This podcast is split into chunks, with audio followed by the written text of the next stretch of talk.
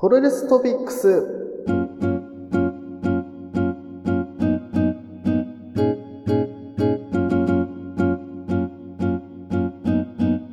さあ、ということで、ここからはプロレストピックスということで本編でございます。はい。ということなんですけど、今回お話しするのはですね、えー、ノアについてでございます。ね。まあ、あの、この時期ノアについて話すということは何かというと、えー、N1 ビクトリー絡みでございますけども、えっ、ー、と、まあ、我々ね、えっ、と、前々回かな、えっ、と、ノアの N1 の予想をしてましたので、まあ、それの結果発表というか答え合わせと、まあ、えっ、と、昨日か、えっ、と、10月10日日曜日に行われました、えー、うんと、あれはなんだっけ？エディオンアリーナだったかな？違う。えー、どこだっけ？えっ、ー、と、あ、エディオンアリーナだね。はい。えー、まあ、大阪大会ですね。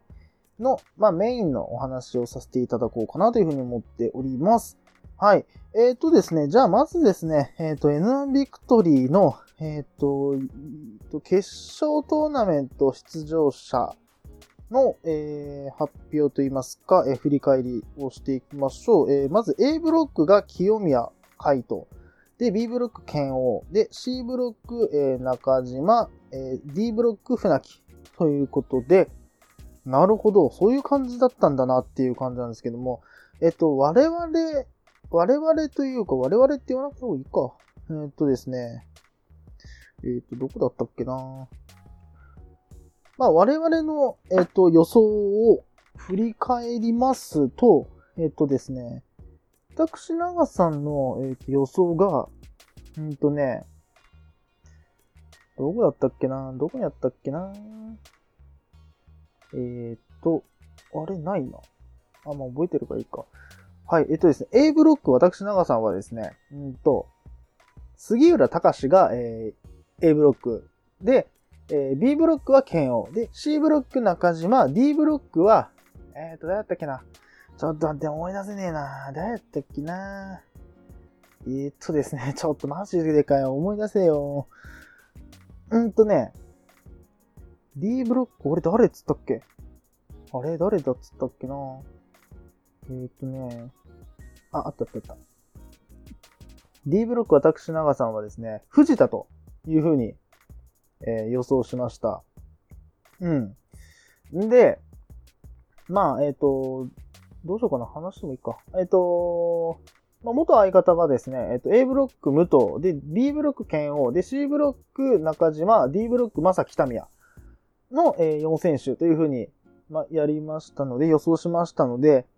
五分五分ですね。はい。五分五分の決勝トーナメント予想となりましたね。うん。で、えー、っとですね。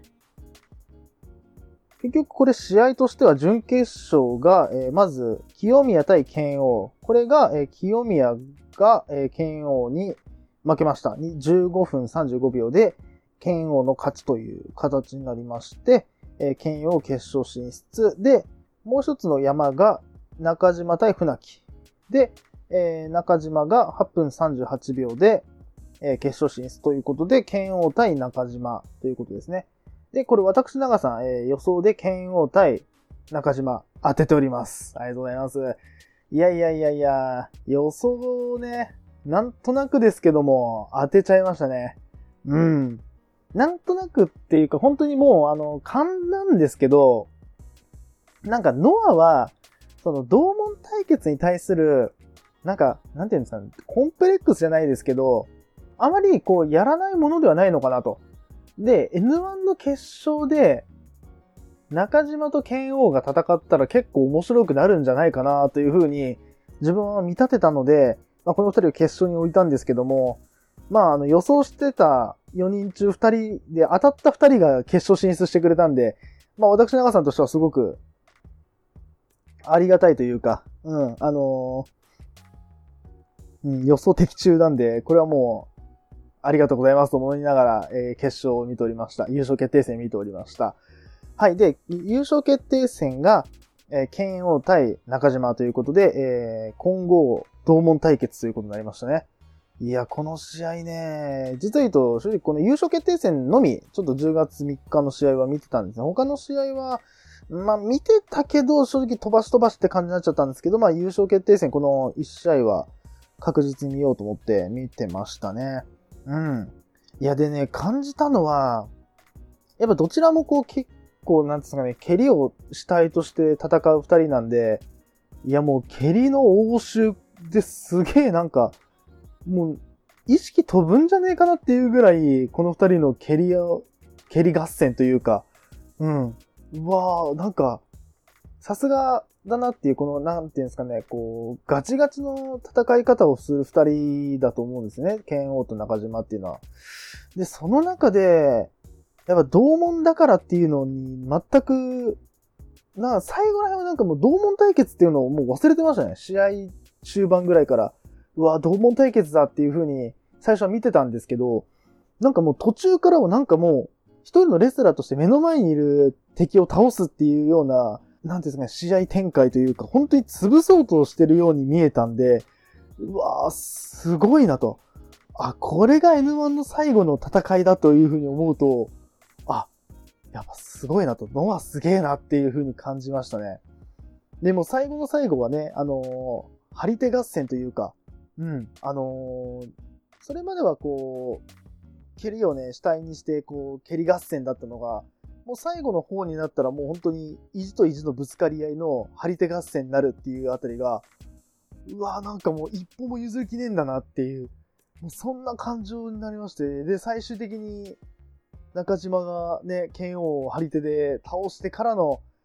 ダイヤモンドボムですよ。ダイヤモンドボムってあれですよね。えっ、ー、と、師匠の技ですよね。いや、もうね、いや、もうなんかもう、ああ、もうなんか納得というか、うん。納得せざるを得ない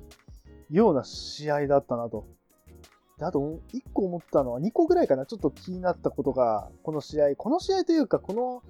の、うんと配信を見て思ったのが、あのー、中島、単発めっちゃ似合うなっていう あのー、まさきたみやとのね、あの髪切りマッチに負けて坊主になったと思うんですけど、髪伸びて金に染めたあの髪型、なんかめっちゃ似合ってんなっていう。なんか、それまでね、こうなんかこう、ちょっとこう、なんていう、ソバージュと言いますか、こう、チリチリのね、こう長い髪の毛で、ニヤッと笑いながら相手を蹴散らすっていう感じが、まあ、これまでの戦い方だと思うんですけど、戦い方自体はね、さほど変わらなかったと思うんですけど、あの、髪型だけであんなになんかこう清潔感っていうか、あ、ここまで見た目って変わるんだなっていう。なんかね、どっかの、あの、某団体の、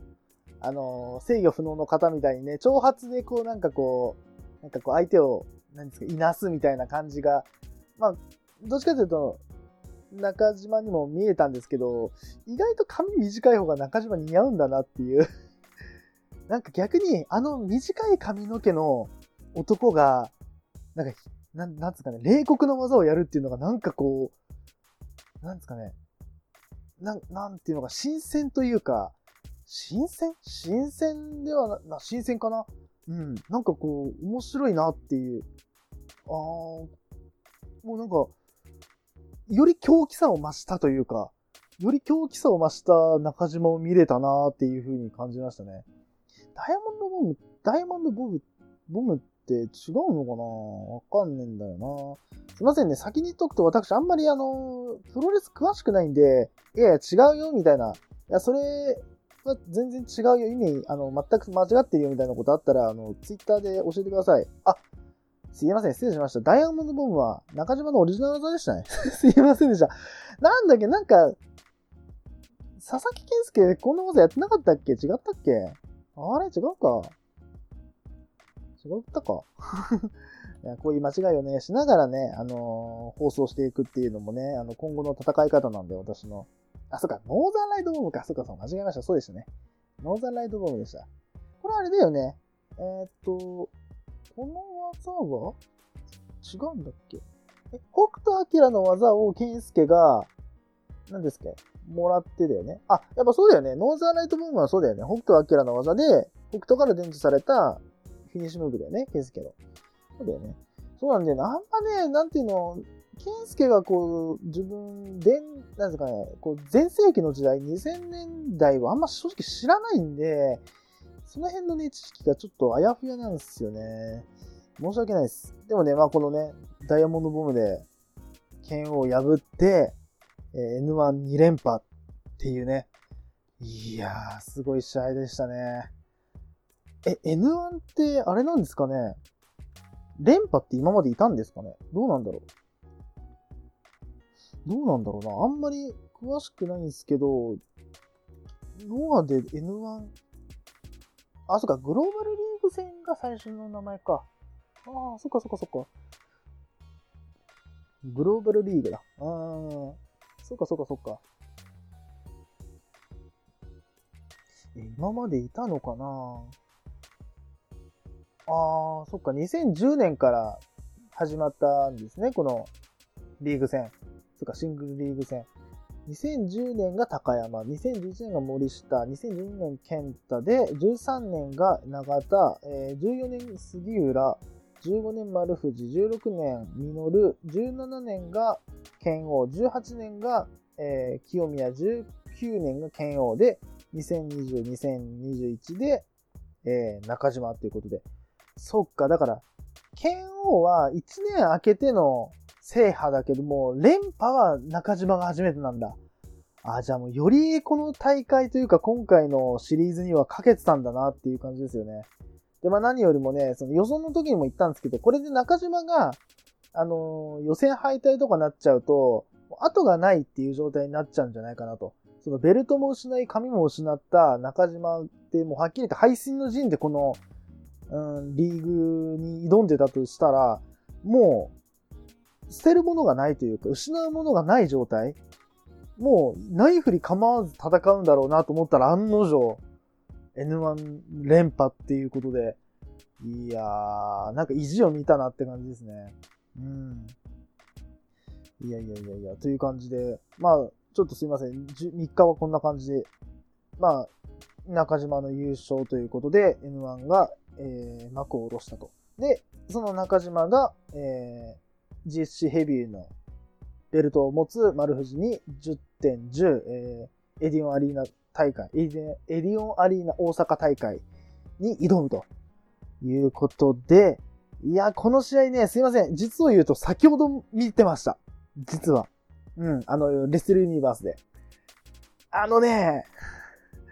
あの、多分、わかんないです。正直、あの、どの、なんですかね、全部の試合を、全団体の試合見たわけじゃないんでわかんないですけど、あのー、ベストバウト下手したらこれ通るぞっていうぐらいの試合じゃない？いやー、すごかったなうん。それこそ最初の序盤はもう中島ペース、もう中島のあの、何ですかね、いなす感じの戦い方からの中盤に、あれは丸藤が中島を場外に落としたというか場外に投げ、投げるのかな？あれなんつうんだろうな。場外に連れて行った時に、肘を当てたかなんかで、肘をずっと痛がってたんですね。で、それを丸藤がもう攻めに攻めまくって肘を狙う技。それこそ、あれだよ、えっ、と、なんだっけ、丸藤のの技。えっ、と、あの技なんだっけ？丸藤のあの技は、うんと、キ、キスチャってなんだっけな。うーんと、あー、丸藤の、あれですね。丸藤のこととかも語ってみたかったですね。うん。まだそっか、ノアの選手とか全然語ってないんだな意外とな。あ、パーフェクトフェイスロック、そっか、パーフェクトフェイスロックか。パーフェクトキーロック、そうだ、こっちこっちこっち。パーフェクトキーロックだ。そうだ。そうだ、パーフェクトキーロックとかね、結構左肘を狙う技を、左腕を狙う技を結構中盤にやってって、丸藤ペースに持ってって5分にしてからの、最後はあれですよね。あの、丸藤の逆水平と、えっ、ー、と、中島のミドルの応酬。いや、やっぱあのね、ノアはね、ああいう戦い方ですよね、やっぱり。なんていうんですかね、こう、意地と意地の張り合いみたいなことをさせたら、ノアの右に出るなんすかね、団体というか戦い方はないなって思わせましたね。で、この試合37分18秒。そっか。そんなやつだか。いや、もうなんか、いつ決まるんだろうって感じでしたね。正直言うと。もともと正直、あの、もうこの試合は、あの、実を言うと、もうあの、ツイッターとかでもう結果ちょっと知っちゃってたんですよ。本当は知らないでみようかなと思ったんですけど、なんかあの、ね、中島がベルトを掲げてる写真とかが、もうあの、ツイッターに流れてたんで、ああ、そっか、中島勝ったんだ、みたいな。あ知らないのに見たかったなと思ったんですけど、まあ別に、まあ知っててもまあ、まあ面白い試合だったのは確実だと思うから、なおかつ、こうツイッターの感想とか、まああの、なんだ、ノアファンの方々のツイート見てたら、もう結構いい試合だったっていうのを見てたんで、あ、もうこれはもう見ないとダメだなと。なおかつこのラジオでも喋るし、これは見とかないとなと思って、いう風に見てたんですけど、やっぱ最後はなんすかね、中島の意地で勝ったっていうところなのかな。うん。何回かね、結構危なかったシーンありましたもんね、中島。それこそ、バーティカルスパイクに持っていこうとしたところを膝蹴り食らったりとか、あとなんだ。うーんと、あとそんなところか。えっ、ー、と、なんだ。あ、あとあれか。タイガーフロージョン決めたよね。一回。丸藤。タイガーフロージョン決めたところとかもあったりとか、うん。だよね。タイガーフロージョン決めたりとか、あと、ポールシフト決めたっけあ、ポールシフトだったかなあれ。あの技。いや、違うな。ごめんなさい。ちょっとね、見ただけでね、すぐパッと出てこないんですよ。申し訳ないです。あとね、あの、思ったことは一個あった。あのね、レッスルユニバースね、あの、見逃し配信なぜかね、あの、大阪、あの、見逃し配信なぜか外国語なんですよね。わかんねえんだわ。わかんねえ。あの、外国人の解説聞いてても全然わかんない。実況聞いてても全然わかんねえわ、と思いながら。あ、でもそっか。知らぬ言う出したもんな。丸藤ね。でも、結構出す技出す技出したけども、中島の、やっぱり、負けてらんないっていう、その、なんていうんですかね、ここ負けられないっていう、うん、ここ取りに行くっていう気持ちが強かったのかな。やっぱそれが最後、上回って、うん、バーティカルスパイクで一発で取ったって感じですね。いやいやいや、すごい試合でした、これは。うん。で、あともう一個、そうだ、あの、さっき言い忘れてた、あの、中島のね、髪型が変わってかっけえっていうのと、もう一個あった。その、N1 ビクトリーの決勝、優勝決定戦の時に、実を言うと、あの、レスルユニバースでちゃんとノアを見たのが、今回初めてというか、今回初めてではないんですけど、なんていうんですかね、ちゃんとしっかり見たのが今回が初めてって言っていいかな。うん。なんですけど、意外と、なんだろう。あの2カメでやってたのかな？あの大会というか、最近なのかな？多分ノアファンの人は、いや、そうだよって思うかもしれないですけど、最近見始めてというか、最近また見返すようになった人間からすると、あの2カメの、あの、ガッ素数の良さというか、あなんていうのかな？こう、円形をこう、うまく使ってるあのカメラの、あの、いいカメラを使ってるなっていう。なんかもう、あれ一個のカメラあるだけで、一つの映画見てるみたいな。すごい表現が難しいんですけど、こう、普段の中継とかだと、こう、なんですかね、こう、全部がしっかりクリアに見える画質のものが、こう、2カメ、2カメ、3カメぐらいあるのかなと思うんですけど、あの、ノアの2カメ3なのか、の、あの、多分フレームレートが変えてんのかわかんないですけど、あの、ぬるぬる動く感じの、あの、カメラに切り替わった時の、一個のドキュメント映画というか、なんか一個のこう、おしゃれな、なんかこう、上質な映画を見た感覚になる、あのカメラワークというか、カメラの、なんだろうな、性能みたいなのに、もうちょっと心惹かれました。いや、もうなんか、あ、のがそっちに手出し始めたみたいな。技術に手で走り始めたらちょっと見るよっていう 見ますよ、その感じは、と思いながら。いや、ちょっとね、なんだったらちょっと若干、そっちに目いっちゃいましたね。あの2カメに来ないかなみたいな。2カメにカット映らないかなみたいな。うん。そんな感じでした。いやーなんかノアは本当なんつうのかな、どんどんいい意味で変わっていこうとしてんだなっていうのはちょっと今回の N1 の優勝というか、今回 N1 とか、こう近年なのかわかんないんですけど、2試合を見て思ったのが、やっぱその、あの、煽り V みたいなやつも、なんかすごいかっこいい感じに作られてたりとか、もう完全に、なんていうのかな、もう、ナンバー2のままでいるつもりないんだな、みたいな。うん。もう確実に取りに行こうとしてるんだなっていうのがもう目に見えてわかるような、このおしゃれな、上質なプロレスを見せようとしてるっていうのが、ひしひしと伝わりましたね、素人ながら。いや、なんかね、その試合とか、もうなんかはっきり言って、ノアは、もう試合に関してはもう申し分ないと思うんですよ。あとはもうなんかこの、なんていうか広まり方というか、この、他のね、それこそあの、大手団体とまた違う、このプロレスの魅力の出し方みたいなのが、ノアは、なんだろうな、プロレスっておしゃれなんだよって、プロレスってかっこいいものなんだよっていうのを、純粋に伝えてくれるのがうまいなっていうのを、たった2試合だけですけど、感じましたね。だからこれをずっと追っかけ続けてるノアの人は、ノアファンの人たちは、より感じるんじゃないかなって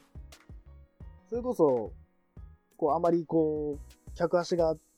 良くなかった時代とかを見ながら、ずっと応援し続けた人たちとかって、今のノアってどうやって映ってんだろうって。自分は正直言うと、あの、まあ、宮城さんつてとかで、こう、まあ、しっかり見るようになったんで、本当それこそ1年、2年ぐらいの、まあ、はきでにわかファンですけど、ね、それこそ、伊沢さんがまだご存命の時とか、からずっと見てた人たちからすると、今のノアってどうやって映ってるんだろうって。逆、いい、いいように、こう、変わってるなって思うのか、それともあの頃が良かったって思うのか、ちょっとそれが自分にはわからないんですけど、いや、なんか、今のノアのあのスタイルは自分は好きですね。あの2カメのね、やっぱね、ごめんなさい。もう一回言っちゃうのもあれなんですけど、あの2カメのあのぬるぬる画質はもう、あかんって。あんなもんおしゃれ映画でしか使わんよ。あんなもの。上質映画でしか使っちゃあかんわ、あんな、ぬるぬる。かっこよすぎるもん。か、なんかもう、もちろんレスラーってかっこいいんですよ。かっこいいんですけど、あの画素数のいいカメラで映されたレスラーはもう、スーパースターに見えちゃいますほんと。スーパースターにも見えるし、なんか狂気にも見えるし、うん、なんか魅力しか感じない。魅力を感じざるを得ないような、あの、カメラワークとかをしてくれるなって、うん、やっぱ思いますね。やっぱノアっていいなって。うん、たった2試合、メインしか見てないやつが何言ってんだって言われるかもしれないですけど、本当はちゃんと全部見た方が良かったのかななんかね、ちょっとね、見るタイミングを全部失いながら、ここまで来ちゃったんであれなんですけど、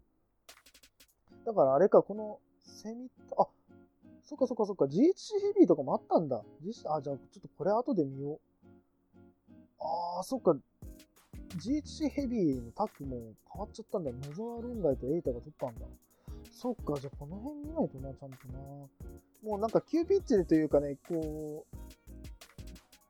ちょっとね、あの、時間がなかったんで、見る時間がなかったんで、もうメインしか見てなかったんですけど、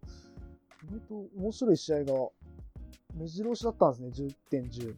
あ、これは後ほど見ないとな。そう、あのね、ちょっとね、一個、あのー、あれなんですけど、その、全部ね、毎回毎回見れるわけじゃないんで、このちょっと10.10で面白かった試合とかあれば、ちょっとツイッターで教えてください。あの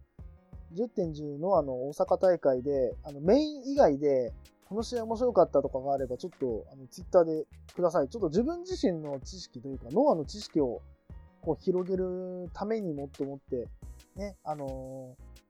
ー、なんですかね、ライトファンをこう、皆さんと同じヘビーファンにするための、まあ、なんですかね、一つの、一種の、あのー、ななんつうのかな、まあ、一種のこう、貢献だと思っていただいて、うん、あの、にわかファンをこう、ガチファンにするための、まあ、一つのね、こう、事前事業だと思っていただければありがたいんで、まあ、この、それこそね、あの、ジュニア、ジュニアヘビーとか、ジュニアヘビータック、ジュニアヘビーのシングルとか、面白かったと思うんで、あれだと思うんですけど、この、タックスマッチとか、それこそ、